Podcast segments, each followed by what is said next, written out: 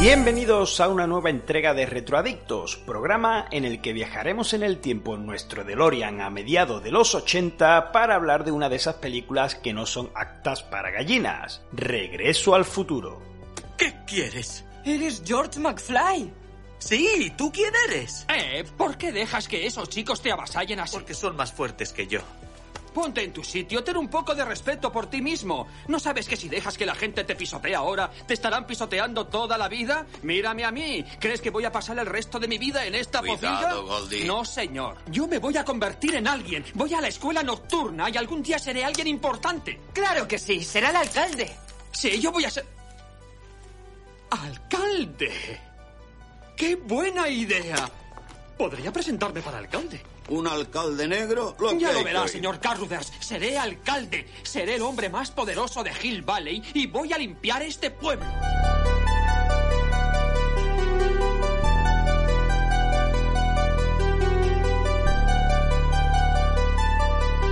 Comenzamos con las curiosidades comentando que el director Robert Zemeckis y el guionista Bob Gale trataron de vender la película al menos en 40 ocasiones. Finalmente, fue Universal Pictures quien se hizo cargo de la misma tras haber sido rechazados por Disney y Columbia.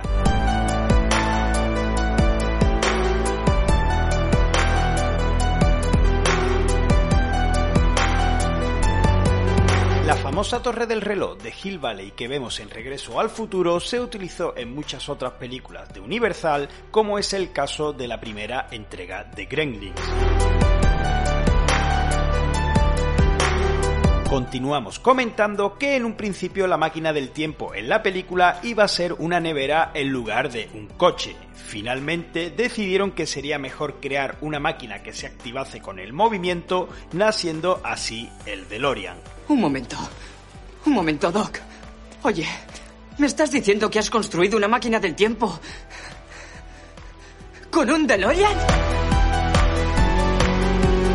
Según un contrato firmado en 1984 por Zemeckis y Bob Gale con Universal y Amblin, ambos tienen el control total de los derechos de regreso al futuro de por vida y se niegan rotundamente a aceptar que se haga un remake de la misma.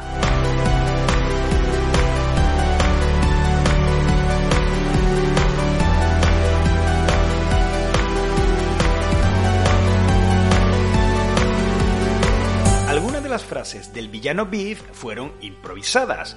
Palabras como zoquete o acciones como el mítico Hola, hola, ¿hay alguien en casa? mientras golpeaba la frente de McFly fueron ocurrencias del propio actor Tom Wilson. ¿Has acabado mis deberes, McFly? Eh, bueno, verás, yo pensé que como no se tienen que entregar hasta... ¡Hola! ¡Hola! ¿Hay alguien en casa? ¿Eh? Piensa, McFly. Piensa. Necesito tiempo para pasarlos en limpio. ¿Te das cuenta de lo que pasaría si entregase mis deberes de tu puño y letra?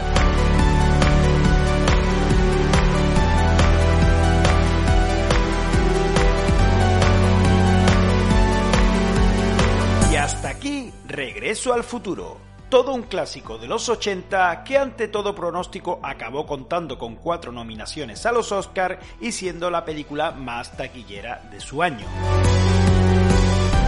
Finalizamos comentando que el cantante Wayne Lewis, quien ya rechazase en su momento participar en la película Los Cazafantasmas, a la cual denunció poco más tarde de su estreno por un asunto de plagio, estuvo a punto de rechazar también trabajar en Regreso al Futuro. Finalmente ese no fue el caso y su canción The Power of Love fue nominada al Oscar a Mejor Canción Original. Sin más, me despido. Hasta la próxima.